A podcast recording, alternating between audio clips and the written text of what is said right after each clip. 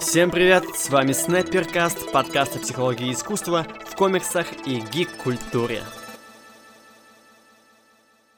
Приветствую всех, кто включил этот одиннадцатый выпуск Снайперкаста. Сегодняшняя тема у нас посвящена фанатизму, здоровому и нездоровому. Также мы очень много обсуждали фигуру Зака Снайдера, его творчество, его художественный подход к созданию фильмов. Все это неспроста, все это связано. Гость сегодняшней программы, хотел я сказать, сегодняшнего выпуска, Гергин Арзуманян, администратор паблика WatchMem, отличнейший паблик с крайне смешными мемами, новостями. Ну и, как мы по ходу беседы выяснили, это не только паблик с шутками, но еще и место, где объединяются фанаты Зака Снайдера и объединяются, что самое важное, по очень хорошим поводам. Спасибо, что включили. Приятного прослушивания. Привет. Приветствую. Мы с тобой сегодня говорим про фанатизм. Довольно необычная тема, мы немножко коснулись ее в подкасте про эскапизм, но здорово, что ты вызвался пообщаться. Вот, а вообще, ты знаешь, что такое фанатизм? Конечно, это радикализм, можно, если так выразиться, в том или ином фандоме. И я лично, например, это осуждаю. Это так сразу обозначить э, свою позицию. Фанатизм же это в первую очередь такое, знаешь, религиозное дело. Ну, истоки, да. Истоки, да, истоки религиозные. Но вообще религия, как ни странно, я обратил внимание, очень не слабо так перекликается с комиксами и гик-культурой. Ты не обращал внимания? Это сейчас очень тонкая подводка, да, к тому, что я думаю. Слушай, во-первых, да, во-вторых, я еще имел в виду каноны. Ну ладно, мы об этом чуть попозже поговорим. Давай для начала обсудим, почему, как, как тебе кажется, так много фанатизма в сфере гик-культуры. То есть там примеров миллион. Я, там «Игра престолов», там DC Marvel, да, вот война фанатов. Самое основное, да, Звездные войны. Звездные войны, да, вот Гарри Поттер. Почему так много помешательства, почему вот это, это вот так стало в наше время распространяться? Ну, если так э, размышлять, э, фанатизм, радикализм — это следствие максимализма. А максимализм, как можно его объяснить? Только незрелостью ума человеческого, да, то есть э, выражение есть юношеский максимализм, mm-hmm. да, то есть там, как говорят гиганты мысли, малолетние дебилы. Да, ну, я думаю, ты меня понял. То есть, э, если человек, он прям уходит э, в какой-то мир вымышленный с головой, и это вскоре, скорее всего, порождает такой фанатизм очень токсичный на примере фанатов Звездных войн, потому что всегда, когда касается этого темы этого, всегда приводится именно фанаты Звездных войн, потому что, по-моему, самый яркий пример из всего, что когда-либо было, это вот э, все знают про этого э, актера, ко- которому жизнь загубили. А, на который играл этого маленького... Маленького Энакина, да. Энакина, да. То есть э, настолько они его загнобили, что это паренек, по-моему, куда-то не туда свернул по жизни. Или, к примеру, фанаты, такие вот прям отъявленные фанаты DC, в частности, фанаты Снайдера, которые зачем-то залетают в Твиттер к Джосу Уидону и начинают там писать какие-то очень странные вещи. Слушай, ну вот про Зака Снайдера и его поклонников я хотел чуть, чуть позже поговорить, но раз уж начали, давай сразу это зажжем. Вокруг фигуры Снайдера сформировался целый культ уже, да, и, не один год, и не, и, не, и не после Лиги Справедливости, да, все это появилось, это было довольно-таки давно уже. Вот, а с чем это связано вообще? Ну, скорее всего, он дал альтернативу Марвелу, его фильмы, они кардинально отличались от того, что предлагал Марвел. То есть, ну как, сейчас принято почему-то жестко разграничивать, да, вот эту большую двойку, то есть там фанаты сейчас между собой воюют зачем-то, никто не знает зачем. Ну и, наверное, одна из основных причин, по крайней мере для меня, почему я, например, являюсь фанатом Снайдера и почему такой большой культ. Ну, потому что люди нашли в его фильмах что-то для себя. Например, я после его фильмов начал читать комиксы, О, До этого я к ним вообще даже, ну как, подходил раньше, когда маленький был, но сейчас решил вернуться, скажем так. Снайдер любит э, покадрово панельки переносить, и поэтому стало интересно, как же там было-то на самом деле. Снайдер, он такой немножко деконструктор комиксов, хотя он на них ссылается довольно обильно, но все равно он их немножечко как бы их суть ломает. И казалось бы, э, когда ты смотришь его фильмы, желание читать комиксы не должно появиться. А вот у тебя появилось. Это необычно.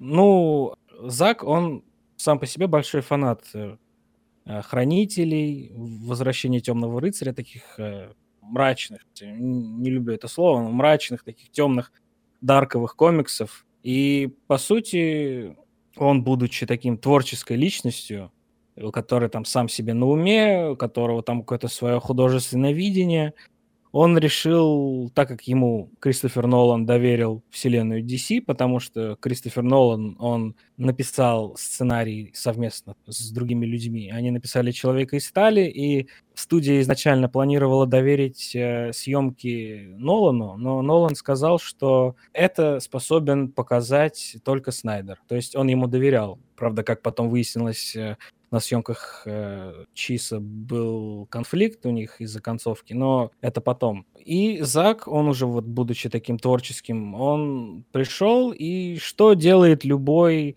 такой вот реальный фанат комиксов, особенно таких как Хранители и прочее, прочее, что такие люди делают, когда им в руки попадает целая вселенная, которой они вольны вообще лепить все, что угодно. Он попытался из DC сделать еще одних хранителей. И трейлер э, Снайдерката, он это всецело подтверждает. Потому что когда я его увидел, я смотрю, я думаю, что опять хранители, что ли? Ну, ну прикольно, давай, ждем. Вайбы схожие, да. Да, там вот э, прямо я когда смотрел, я понял, что да, это он, он вернулся.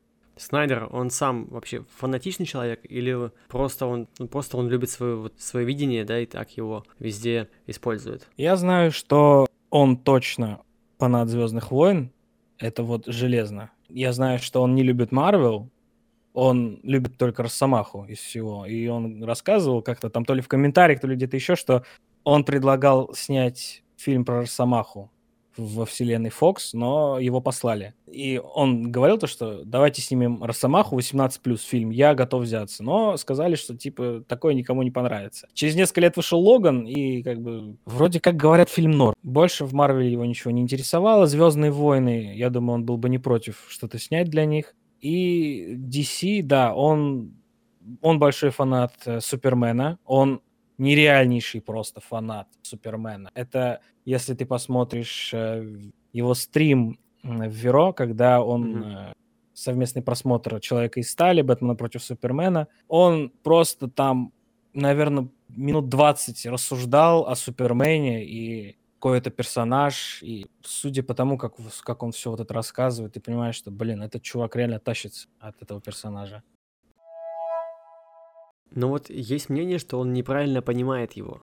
Ну, я с этим лично не соглашусь. Я скорее того мнения, что Снайдер как кинематографист, он просто адаптировал этого персонажа под э, такой вид искусства, как кинематограф, да, то есть он берет этого персонажа и запихивает его в реальный мир. Он нам показывает, в частности, в БПС это было максимально явно показано, как бы мир по-настоящему бы реагировал на Супермена как бы это было бы все на самом деле. Да, тут присутствует реализм, но Снайдер, он все-таки не стоит забывать, что он фанат комиксов и фанат Супермена в частности, и что без э, каноничного Супермена тут тоже не обошлось. Сейчас я объясню. А если смотреть, начинать с человека из стали, Кларк нам показывается как, э, понятное дело, мономиф стандартный, что младенец Криптона, родители, которые впервые естественным путем родили ребенка, запихнули в него этот э, кодекс, для воспроизведения жизни криптонской расы. Отправили его на Землю, и что самое интересное, вот мне понравилось, что Снайдер показал родителей Кларка, приемных родителей с Земли, показал их максимально озабоченных воспитанием, потому что они понимали, что все-таки это ребенок чудо, ребенок, который, как говорил отец его приемный, что однажды ты изменишь мир. И этот отец рассматривал лишь два варианта, что либо ты поведешь людей за собой, будешь мессией для них, будешь для них богом, либо ты откажешься от своего дара, от своего благословения. И вот родители, они реально были очень озабочены тем, чтобы Кларк, будучи таким, он, чтобы он не стал злым, когда вырастет. На них была возложена огромнейшая ответственность воспитать такого человека с такими возможностями правильно. Поэтому там можно заметить, что в одной из сцен маленький Кларк читает Платона, что э, отец ему говорит, что вот ты хотел его ударить, да, вот за Диру, ты его хотел ударить. Но если бы ты ударил его, то что бы тебе это дало? Тебе бы это ничего не дало. Ты бы после этого бы не успокоился, поверь. И отец э, Кларка, он всячески пытался э, защитить его. И даже ценой своей жизни он пытался дать Кларку шанс на выбор. Он говорил, что время, когда ты определишь для себя, кем ты будешь в этой жизни, оно еще не пришло. И даже в тот момент, когда случился тот ураган, и отец, он сказал, что не стоит меня спасать. У тебя еще вся жизнь там впереди, и ты еще должен будешь для себя решить сам, кем ты хочешь быть. Или ты хочешь сейчас меня спасти, и все вот эта вот толпа людей сзади, которые там, кто знает откуда они, из каких они городов, они обо всем этом расскажут, и приедет за тобой правительство, да? Либо случится то, что сейчас случится, но зато в будущем ты сам для себя определишь. Хочешь ли ты до конца жизни быть на ферме там, или ты исполнишь свое предназначение, которое было дано еще его биологическим отцом. Фильм же еще при всем при этом достаточно реалистичный, хоть и играет на поле мифов, да, религиозных отсылок, и умудряется как бы грамотно все это сочетать. Но так или иначе, все равно это ставится в укор и самому Снайдеру, и этому фильму, излишняя такая религиозность. Но конкретно в Супермене, мне кажется, это довольно уместно. Что ты скажешь на это? Принцип э, Снайдера показа Супермена на экране, он заключается в том, что он берет комиксного персонажа и запихивает его в реальный мир с реальными проблемами, нагромождает его э, вот этой вот нагрузкой в виде информационного поля вокруг его появления, когда человечество узнает о нем. Вот это вот все нагромождается, и происходит конфликт э, идеального человека, который был воспитан приемным отцом, и всячески ему вкладывалась мысль в его голову, что он особенный, что он был рожден, чтобы изменить этот мир, что он мессия, и если есть придирки к всяким библейским отсылкам, то Кристерио, он говорил, что с Библией Супермен был связан всегда. То есть э, этот персонаж, в принципе, вдох... был вдохновлен Иисусом, который творит чудеса и все такое. Но это, это не главное. Вообще тема библейских отсылок и Снайдера — это очень натянутая тема на самом деле. Это, скорее всего, вышло из какого-то мема. Как кто-то сделал какой-то мем, это все расползлось, и теперь эффект Манделы сработал. И теперь все думают, что что Снайдер экранизирует Библию и все такое, хотя, если вспомнить э, Моррисона с его Бэтмена, который протыкает убийцу Крока копьем, тот падает на стекло, и стекло вокруг него бьется так, что вокруг его головы идет стекольная трещина в виде нимба, и получается как будто картина Георгия Победоносца, то есть понятное дело, что в комиксах все это тоже было, и когда люди начинают это ругать в фильмах, это становится странно, но учитывая, что люди ругают это скорее за то, что эти отсылки бесполезны, не влекут за собой никакого смысла. Тут тоже есть неправда, потому что, ну, по сути, это не отсылка, это как идет аллюзия. Мы сопоставляем этих персонажей, и это тоже один из принципов представления Супермена, потому что Зак он, у него есть такой прием, он берет э, знакомого нам персонажа и, как я уже говорил, запихивает его в реальный мир, и при этом с помощью библейских э, аллюзий он как бы создает такой э, симпатизирующий образ, потому что мы сразу улавливаем вот эту вот аллюзию и понимаем, что мы должны ему симпатизировать, потому что какие-то знакомые образы мы в нем видим. И это как один из способов симпатизации. Плюс еще заставить нас поверить в мир на экране — это основная задача режиссера. Это основная задача Снайдера как кинематографиста. И я считаю, что он с этой задачей справился, потому что я хочу сделать как взгляд со стороны, не будучи там фанатом. Когда я, когда я впервые посмотрел этот фильм, я вообще не был фанатом Супермена, и когда я шел на этот фильм в кинотеатр, я думал, что, блин, все, что я знаю о Супермене, если бы он реально существовал, то, скорее всего, человечество бы считало его как э, за бога. То есть там он летает, ходит по воде, да, вот это все он это может делать. И в фильме все так и оказалось. То есть я даже был удивлен, мне понравилось, как герой был представлен. И я вообще был тогда чистый как лист. Я ничего не знал об этом фильме, не смотрел ни трейлеров, ничего. Поэтому меня не коснулась вот эта реклама, которая являлась основной проблемой фильма, как этот фильм подавался. Поэтому все прошло в этом плане удачно. Еще одной главной критической стороной фильма «Человек из стали» стало то, что Супермен убил своего врага. И это буквально в смысле противоречит главной идее этого супергероя. Вот что ты скажешь об этом? Мне самому нравится идея показать э, Супермена как щадящим, да, не убивающим. Потому что, ну, по сути, реально, у нас есть пока два фильма, и в обоих фильмах он убивает э, своих врагов. То есть, ну, по сути, это один и тот же персонаж, на самом деле, как бы Изот и Домсдей это, это одно и то же существо. Mm-hmm. Но все равно, то есть, нам показывают, что со своими врагами он расправляется именно летально. И кому-то это не нравится, но я не знаю. Я думаю, там просто выхода у него другого не было. Он, если мы говорим про человека из стали, Кларк берет его в захват, и Зод стреляет лазерным зрением. Там ни людям некуда не, не убежать. И как бы ты сам понимаешь, что у него просто выбора не было. И сам вопрос состоит в том, что а стоило ли со сценарной точки зрения ставить его в такое положение, когда у него нет выбора? Ну, Основная да. претензия вот к этому. Странные сценарные повороты — это вообще вот какой-то ну, бич э, фильмов Снайдера в DC, вот, например, «Бэтмен против Супермена» мне в целом нравится, но момент с Мартой не идея, да, не идея вот того, что у них там общая мама, и, да, вот у них такое вот единство какое-то появилось. Сама идея классная, но как это сделано, это было очень поверхностно, очень быстро, очень неожиданно и как будто бы необоснованно. Ты можешь мне сейчас э, объяснить сцену с Мартой, как ты ее понимаешь? Бэтмен и Супермен такие, типа, дерутся, упоминается имя матери Брюса так. и, собственно, имя матери Кларка.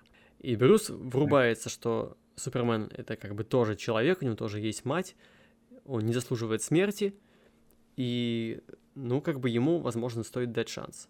Ну вот, видишь, в этом основная проблема этой сцены, что она просто максимально, насколько это возможно, не очевидна в своем смысле. То есть есть э, часть правильности, то, что ты говоришь, но там, вот если посмотреть сцену с Мартой в оригинале, Кларк говорит, что первая его фраза, он говорит, ты дашь ему убить Марту. Ты понимаешь, да, к чему идет все? Mm-hmm. То есть Бэтмен, он понял, что он не знает вообще, как зовут его мать, мать Супермена.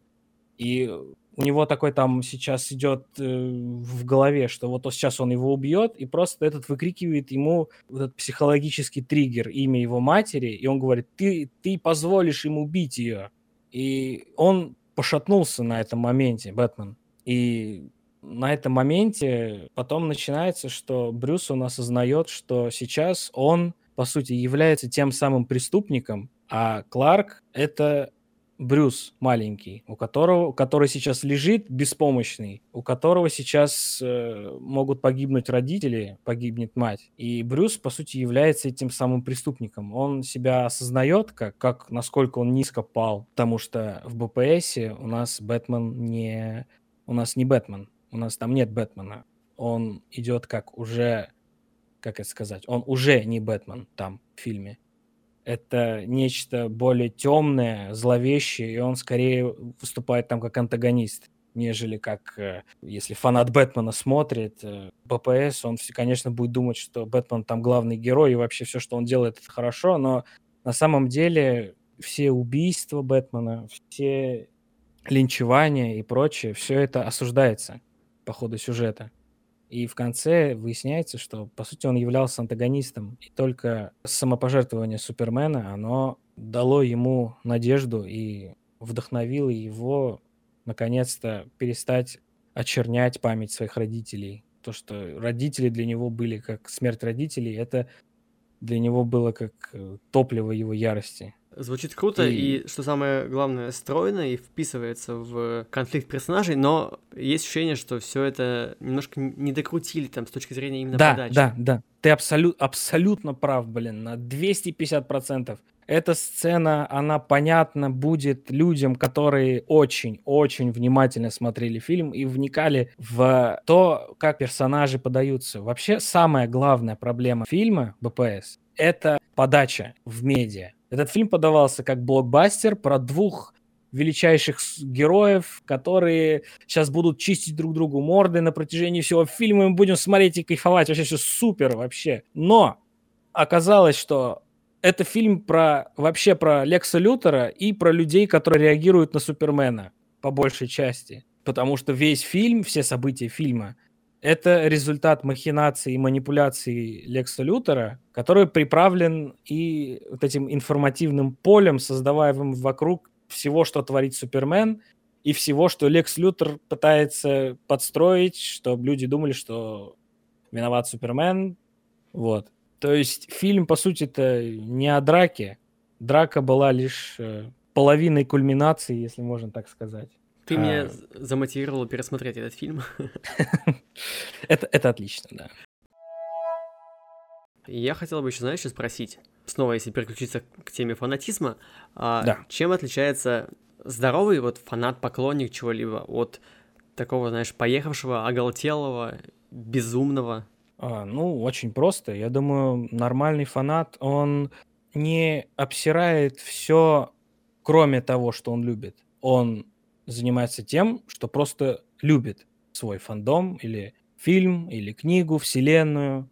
Он просто любит, и если существует что-то кроме этого, он в это просто не лезет, да. А фанатик такой, который ненормальный, прям совсем токсичный, он будет заниматься тем, что будет засирать все, что его окружает, отрицать, будет отрицать все, что не то, что он любит. А ты много таких людей вообще встречал вот во время, там, не знаю, своей жизни в паблике или вообще по ходу э, бытовой обычной жизни в мире? Вот таких вот настолько, вот знаешь, упрямых в своем фанатизме людей? Фанатики в паблике, конечно, да, встречаются, и существуют фанатики Снайдера, которые реально напрягают обстановку, то есть э, там были случаи, когда, как же там было в Твиттере, например, там был момент, э, как-то однажды Джеффа Джонса а, обвинили в инцесте и педофилии или что-то такое, что там типа Stargirl, которая была да, списана да. с его покойной сестры, она мега сексуализирована в комиксах, ну вот ее образ там с открытым пупком или там что-нибудь там. Ну типа чел, come on, серьезно что ли? По большей части сексуализация героев это норма, то есть это везде всегда было. По-моему, даже у тебя в подкасте это когда-то обсуждалось. Да, да, это в прошлом мы обсуждали. Но я повторюсь еще раз, теме сексуализации я планирую посвятить целый выпуск. Я уже вначале затравил баечку о том, что комиксы имеют много с религией, вот, не только в творчестве Снайдера, а, но вот, например, э, есть в религии каноны, которые вот никак нельзя нарушать. Я буквально сегодня слушал подкаст один, и там был известный медийный человек, который занимается совсем не религиозной деятельностью, и вот, но он очень такой воцерквленный, он такой очень религиозный, верующий, mm. и он выразился о песне, которая «Господь, Господь», знаешь, да, это? Да-да-да. Вот, он выразился, что, ну, наверное, эта песня кого-то оскорбляет, а ему оппонент говорит, что ну как, как же, это же тоже прославляет Господа в некотором смысле.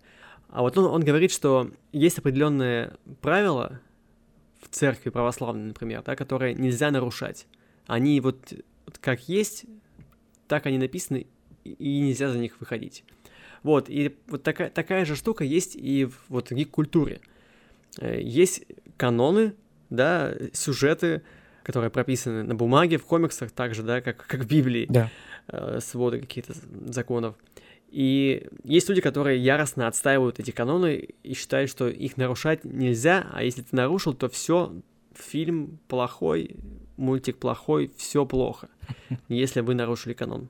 Ну, значит, эти люди просто не осведомлены о том, что существует такая вещь, как адаптация, коим кинокомикс, по сути своей, и является. А, адаптация, она, ну, сейчас будет стандартная песня, что адаптация вольна э, на изменения канона. Ну, такие, знаешь, что, которые э, нацелены на более удовлетворительное такое восприятие, когда мы говорим о том, что одна часть изобразительного искусства переходит э, в другое. То есть, э, например, комиксы — это изобразительное искусство. Оно, когда становится фильмом, когда его переносят на экран, вот режиссер, он обязан играть по обоим правилам, он должен усидеть на обоих стульях. Он должен э, соблюдать каноны и одновременно какие-то кинематографические законы он должен соблюдать, чтобы конечный продукт, он был смотрибелен потому что кино — это другой вид искусства. Нельзя накладывать одно на другое и думать, что все будет отлично. Изменения, они нужны, но когда уже идет прям супер радикальное что-то, когда там меняют имена персонажей, там переворачивают все с ног на голову. Пример ставлю фильм «Джокер» mm-hmm. Тодда Филлипса. Очень много у него защитников, но я, честно, не понимаю, почему его так защищают. Ну, фильм хороший просто, но не более. Там, по сути, только название и на персонажей использовали, а так для кинокомиксов он не несет особо никакой ценности.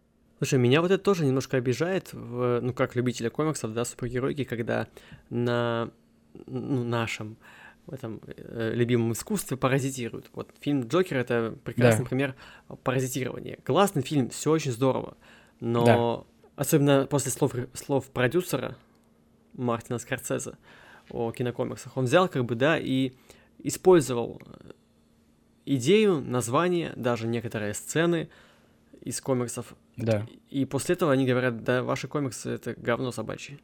Для, аттракционы для детей. Обидно, когда да кинокомикс, на кинокомикс обращают внимание и дают ему какие-то премии, там, супер топовые, только когда он начинает строить из себя фильм Скорсезе, да? То есть, ну, по сути, это является корем-комедией, таксистом, где дали э, комикс название, комикс имена. То есть, э, ну, лично меня немного оскорбляет вот это вот. Ну, ты понял, о чем я да, говорю. Да, конечно. Как раз фильм Джокер, он очень много говорит об обществе и в некотором смысле, да, о проявлении эм, радикальных сторон и человеческой души, и социума в целом. Как ты думаешь, есть ли какая-то польза вообще от радикализма и от радикальных фанатов в частности? Ну, я сейчас сразу как бы закину еще такую э, затравочку. То есть фанаты Снайд... Снайдера своего добились, фанаты Снайдер Ката, да, да. И среди них Отчасти, да. довольно много радикальных там, да, которые шли на самые-самые неожиданные э, шаги, чтобы всего это добиться. Там билборды и многое-многое другое. И так вот получается, что они через эти меры достигли, добились своего, и получается польза в этом какая-никакая есть. Ну, я не думаю, что билборды, вот эти кукурузники, которые там летали угу. с сообщениями, я не думаю, что это радикализм, это скорее просто желание фанатов э, достучаться до студии. Там как, с чего все началось? Э, это Фиона или не Фиона, я не помню, какая-то девушка в, в Твиттере. Она написала, что хочет э, устроить у офиса Warner там, ну, что-то вроде, ну, не пикета. Все, все думали, что они хотят организовать митинг там, но, как оказалось, когда там собралось там человек, ну, не знаю, 20-30, все в Твиттере, в интернете начали смеяться, то, что ха-ха, вот и все фанаты Снайдера собрались. Вот они, 30 человек слева направо.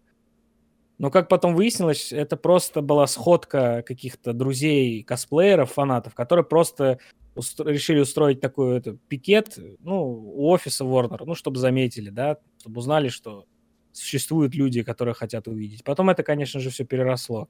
Но моя позиция касательно вот этого радикализма, я считаю, что ни одна идея, она не заслуживает того, чтобы ее сторонники ударялись в максимализм и радикализм. Я считаю, что все-таки это неправильно. И я не считаю, что то, что делали фанаты Снайдера, когда пытались э, получить Снайдер Кат, когда вот эти выкупали там на Таймс-сквере, то, что там были экраны, они выкупили. Я не совсем считаю, что это был радикализм.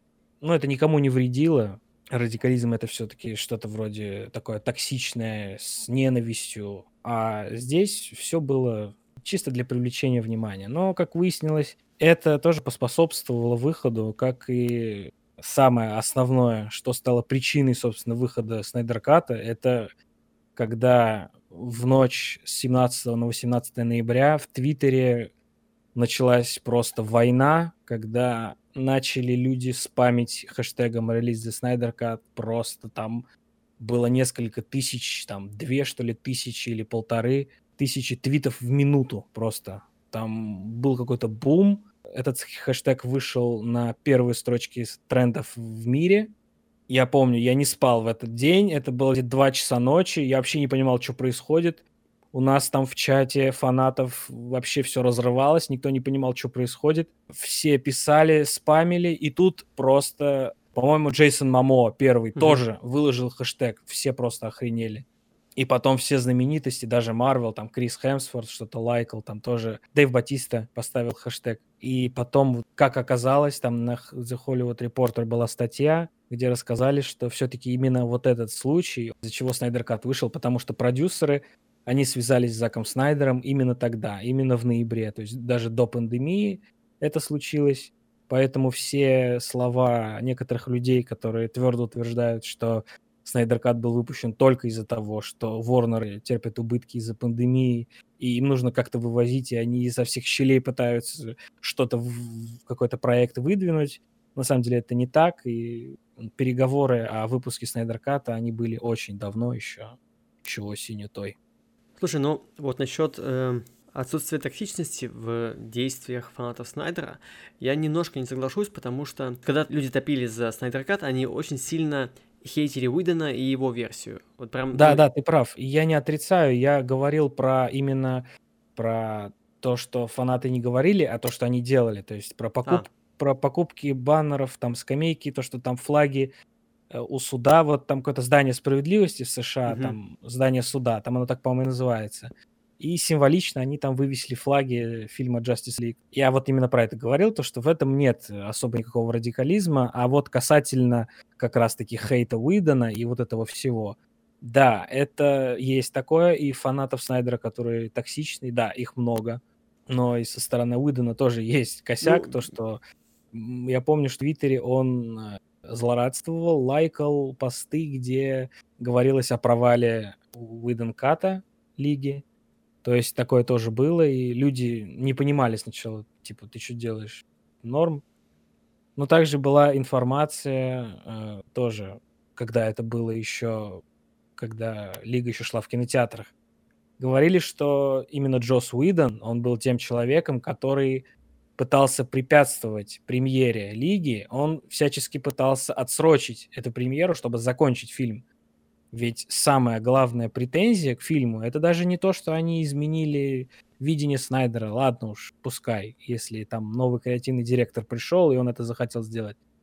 Самая главная причина всего хейта, ну, лично для меня, и я думаю, для некоторых людей тоже, что фильм был просто сырой, он был недоделанный. Нельзя ну, показывать... Да, в техническом плане фильм был реально сырой, он был недоделанный. Нельзя такое показывать в кинотеатрах.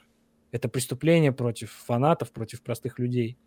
И именно Джос Уидон, он пытался предотвратить это. Он хотел, чтобы студия дала ему время, но есть много мнений, что якобы студия боялась, что фанаты подумают, что у них какие-то проблемы. Поэтому они отказались давать отсрочку для показа фильма. И поэтому фильм вышел сырым, и тогда все люди поняли, что у них проблемы. Неловко получилось. Да, вот ситуация с Лигой Справедливости, мне кажется, это э, реально большой продюсерский провал. Да, это однозначно, есть такое. Э, давай перейдем к заключительной части, по моему плану, по крайней мере. Ваш паблик Watchmen. Но у меня всегда вопрос э, витает в голове, когда я читаю ваши посты. Это у вас все такая... Что вы там курите, да? Нет, нет, кстати, нет. Курите вы явно что-то хорошее. Посторонние у вас это или чистая правда? Вот то, что касается э, любви к Снайдеру, БПС, вот к DC, к заднице этого Африка. То есть, серьезно, у тебя возникает вопрос, посторонний это или нет? Ну, хорошо, про задницу-то я утрирую, конечно, но в целом... Как бы... Да, конечно, про задницу это понятное дело, что никакой посторонний там быть не может, это все чистая, чистая, да, чистая, чистая правда.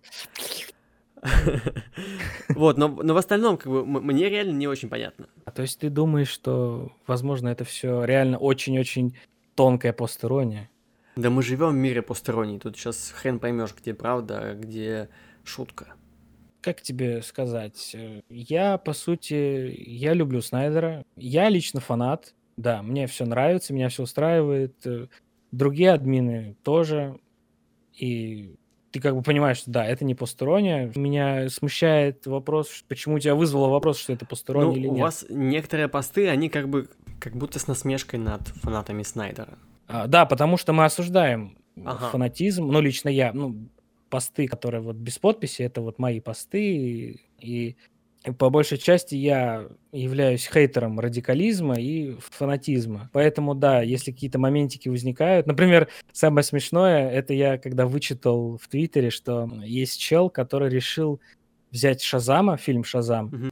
и вырезать оттуда все шутки и сделать очень мрачный этот самый цветокор, и типа выставить это как Шазам, там, normal cut. То есть, э, насколько, блин, люди иногда бывают странные, я что-то очень дико проржался с этого, и мы запостили это у себя с насмешкой, то есть э, ненормальный фанат Снайдера там сделал вот это. Вот, то есть, да, у нас такие моментики бывают, мы хейтим э, ненормальных фанатов. Самое главное, чего я хочу, это чтобы гик-комьюнити вокруг, внутри DC и не только, они, чтобы они знали, что не все фанаты Снайдера такие конченые, как вот бывают вот такие индивидуумы. Ну и плюс ты сам знаешь, что мы, как это может быть все постороннее, если мы отправляли ему подарки. Нет, вот эти вещи, конечно, да, они вот э, баланс в сторону правды, конечно, сильно тогда перекашивают.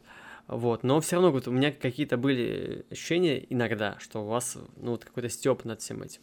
Ну, у нас степ только над фанатизмом, то есть э, да, у нас есть э, фанатичные пацаны там в комментариях очень часто, но я не хочу их банить, ну, потому что, по сути, они являются фанатами Снайдера, и паблик для фанатов Снайдера сделан. Как я могу их там забанить? Я могу забанить там только за, за срачи, за байты. Ну, не знаю. Разумный подход. Да, ну, то есть ты понимаешь, что по большей части у нас все не постерония. Теперь я буду знать это наверняка.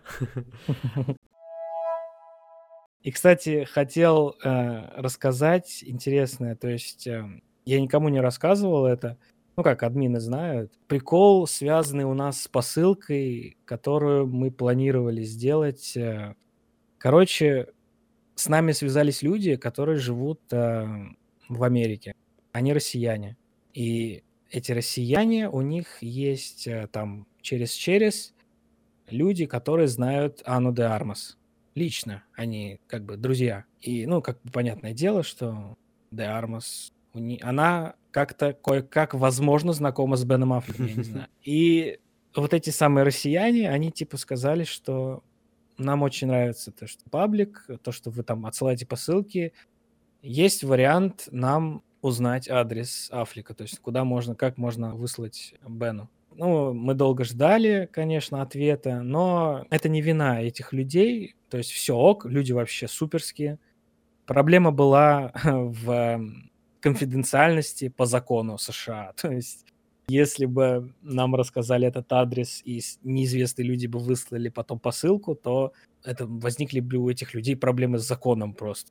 И даже передачку нельзя было сделать, потому что, ну, у американцев менталитет не такой. То есть в России, да, ты можешь что-то там через кого-то передать, какой-то подарок, и все будет норм. А там, ну, так не принято по большей части. Поэтому, конечно, жаль. Люди, которые хотели нам помочь это устроить, они суперские. Но у нас вот не вышло с посылкой Афлику. Мы хотели объявить об этом на DC Fandom. То есть вот когда был DC Fandom, у нас был стрим. Я очень хотел после стрима сделать вот такой пост, что мы отправляем Африку. Но вот у нас э, не сложилось, к сожалению. Я никому не рассказывал, вот хотел попридержать для подкаста, когда Спасибо узнал, что... За эксклюзивчик. Слушай, ну Да. вы вообще большие молодцы, что вы реально посылки отправляете, что у вас такой комьюнити, которое напрямую взаимодействует с, собственно, с кумирами. И это очень здорово, и это, мне кажется, очень здоровое проявление как раз того самого фанатизма и любви фэндому.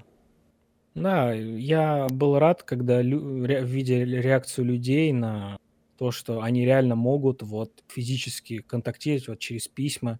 Люди были очень довольны, и я тогда понял, что это будет определенно не последняя посылка. Хотя хорошо было бы знать мнение Снайдера касательно этого. Хочет ли он, чтобы мы раз в год ему, или не раз в год, не знаю, отправляли ему что-то. Потому что я планирую сделать из этого э, ежегодную традицию отправлять ему именно на день рождения, потому что прошлая наша посылка, она пришла ему прямо на день рождения. Это, это было охрененно просто, нам повезло. То, что Почта России, это не реклама Почты России, э, она доставила там буквально за неделю или за две, я не помню. Ну, в общем, очень круто было. Круто. Получилось прямо аккурат к днюхе. И мы планируем делать такое каждый год. Там зимой, в феврале, наверное, будет сбор новой посылки. Поэтому, если ты хочешь, тоже можешь написать письмо. Я подумаю. Ты, но ты обязан прислать фотку. Э, I Свою? love Zack Snyder, да. Ну, мы собирали там э, фотографии, типа I love Zack Snyder. Подписчики делали селфи с, с листочком, где было это написано. И когда Снайдер сфоткал у себя в Веро, там были фотки подписчиков. Это было офигенно просто. С этой посылкой у меня связана такая очень личная история, на самом деле. Э, Если хочешь, я могу ее рассказать, ну, типа, если интересно. Да, конечно, рассказывай. А, Короче, это был такой период у меня в жизни не очень хороший, когда мы отправили эту посылку. И я когда пришел домой, я понимаю, что типа у меня вообще ни хрена у меня нет. Я полный лох вообще по всем фронтам. И просто тут бац, мне пишет админ паблика Зак Снайдера, Артем Астахов, он мне пишет, говорит, Гарик, загляни, посмотри, что там. Я увидел пост, где Зак написал, что благодарит фанатов из России. И я такой думаю, блин, мне сейчас так на все насрать вообще стало, ребята. На все свои проблемы. Он реально меня спас тогда морально. Не буду вдаваться прям в подробности, потому что вряд ли это кому-то будет интересно, но мне реально было очень хреново тогда. И вот этот пост, он реально морально тогда вытащил все дело. И это как бы плюсик в копилку того, почему я остаюсь фанатом этого человека. Слушай, ну это, это весомый плюсик. Моральная поддержка от кумира, какая-никакая, она всегда нужна, всегда важна, если она есть, это, мне кажется, очень здорово. Я Да, нечто это подобное испытывал, круто. когда увидел Тома Холланда. Ты был на э, пресс-конференции или, Нет, э, круче, я был на вечернем Урганте, в Питере. А, нифига себе. Прикольно, я не знал. Ну, такой, как бы, фактик из жизни интересный. А Вот. ты засветился там на камере или как? А, я, наверное, засветился на большом... Когда там общий план вот этих людей показывают? Да, да. наверное? Ну, слушай, наверное, да, наверное, да, я не помню, что-то где-то было. У меня там была такая странная... У меня была маска Человека-паука и шапка Я был в маске, это как это Майк Вазовский, да, в корпорации Полстрога, у него лицо закрыто было. Да, типа того. да, меня показали, да. Я такой, знаешь, как, как, как фанаты Токио Хотел, такой, знаешь, а, а, Том, Том, скорее бы увидеться. А ты фанат вообще- Тома Холланда? Слушай, ну да, Прям мне нравится. Тебе нравятся и фильмы с пауком его, Да, да? да, это прям идеальная экранизация образа Человека-паука. С расчетом Ну. на то, что он, конечно, будет взрослеть как бы и развиваться вот по структуре а-ля Гарри Поттер, как обещал в свое время Файги, по-моему. Ну что, давай потихонечку закругляться. Какие выводы мы можем сделать по теме фанатизма? Да, по теме фанатизма, что радикализм и... а, как это называется? Радикализм, фанатизм, максимализм — это все признаки незрелости ума, которые нужно искоренять. На которые нужно указывать пальцем, говорить, что это плохо.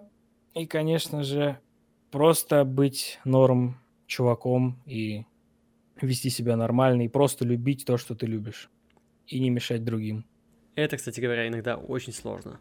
Да, согласен. Особенно если приходят к тебе и говорят, какой ты неправильный человек со своей жизненной позиции. Ну что, спасибо тебе за беседу. Спасибо тебе тоже. Спасибо всем, кто нас послушал. Услышимся вновь. Всем пока. Всем пока.